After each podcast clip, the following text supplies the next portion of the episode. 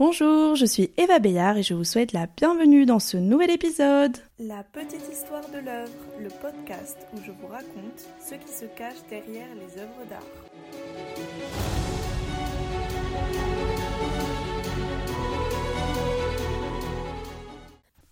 Pour ce quatrième épisode de la série La petite histoire par l'artiste, aujourd'hui nous accueillons Alexandra de la boutique d'Alex. Vous pouvez la retrouver sur son compte Instagram ainsi que l'œuvre dont nous allons parler aujourd'hui. Donc Alexandra, est-ce que tu peux commencer par te présenter? Bonjour, euh, bah, je m'appelle Alexandra Augébord, j'ai 25 ans, je suis graphiste en freelance depuis euh, septembre. J'ai fini mes études euh, fin juin en master design graphique. J'ai commencé d'abord par un BTS en design textile. Donc je suis en fait designer textile et graphiste à la fois. Donc deux profils qui euh, m'amènent euh, surtout à travailler euh, beaucoup l'illustration. Donc de base c'était plus de l'illustration pour l'aménagement d'intérieur ou pour de la mode. Et après, j'ai voulu travailler plus l'illustration d'une manière graphique pour des supports de communication ou du packaging. C'est pour ça que ça m'a amené à, faire un master en design graphique et maintenant euh, être graphiste à mon compte. J'ai des projets donc en tant que graphiste et euh, j'ai aussi euh, fondé la boutique d'Alex, qui est euh, la création d'affiches pour l'aménagement d'intérieur, pour décorer vos intérieurs. Et donc, depuis que j'ai lancé cette boutique, je commence à faire des marchés de créateurs. Et, et du coup, ça m'amène à rencontrer plein de monde incroyable. Et aussi, ça m'amène à avoir de belles expériences et surtout avoir des retours sur ce que je fais. C'est vraiment très, très, très sympa. voilà.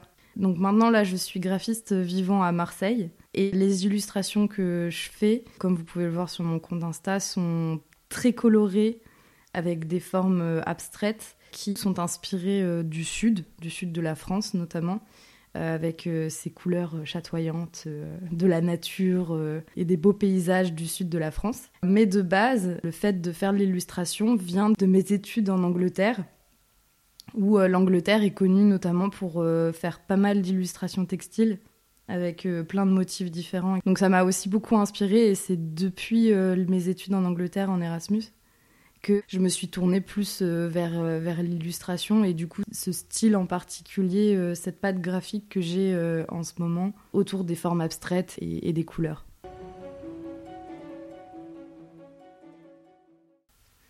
Merci beaucoup Alexandra pour cette euh, super présentation. Et maintenant, est-ce que tu peux nous dire l'œuvre que tu as choisie, quel est son nom? Et est-ce que tu peux nous la décrire? Alors euh, du coup, l'œuvre que euh, j'ai choisie, c'est une œuvre assez symbolique pour moi. Elle s'appelle Estival. C'est ma toute première peinture sur toile en acrylique. Ça représente que des formes abstraites avec beaucoup de couleurs différentes, avec une harmonie euh, assez saturée. Et en fait, dedans, il y a des formes qui peuvent représenter des choses pour certaines personnes et d'autres choses pour d'autres personnes. Ça dépend vraiment de la perception que tu peux avoir de, ce que tu vois et des formes que tu vois. Par exemple, il y a quelqu'un qui peut voir un vase et quelqu'un d'autre qui peut voir genre des oreilles. Donc euh, c'est complètement aléatoire. Merci pour cette description. Est-ce que maintenant tu peux nous raconter l'histoire qu'il y a derrière? L'histoire de cette œuvre, ça sera plutôt l'histoire en fait de la pâte graphique euh, qui a commencé à émerger et à se développer. Et du coup, ça vient euh, donc essentiellement de quand j'étais en école à Leeds Arts University en Erasmus, donc à Leeds. Du coup, euh, il y a des vraies différences d'éducation entre euh, les écoles en Angleterre et les écoles en France, notamment en art appliqué. Je trouve que dans les écoles euh, en Angleterre, on est beaucoup plus libre de pouvoir exprimer qu'on a besoin d'exprimer. Ça m'a beaucoup aidé sur bah, le rapport que j'avais avec l'art et ma manière d'exprimer et de m'exprimer. En Angleterre, ils, ont, ils travaillaient beaucoup les motifs et c'était des motifs très colorés et euh, assez végétal, euh, mais aussi euh, plein d'autres motifs différents. Et du coup, ça m'a aidé à développer un peu ce style que j'ai maintenant. Du coup, c'est une œuvre qui ne représente rien, mais qui est vraiment la représentation d'une perception que je peux avoir de mon environnement. Donc, c'est-à-dire que ça peut être euh, des formes d'objets ou euh, de choses que j'ai pu voir dans mon environnement à un moment que je redessine sur cette toile quand je l'ai faite pour la première fois. Et maintenant, c'est comme ça que ça se passe quand je dessine. Je mets euh, en off mon cerveau et euh, c'est ma main qui euh, prend le dessus, comme si c'était ma main qui avait le cerveau.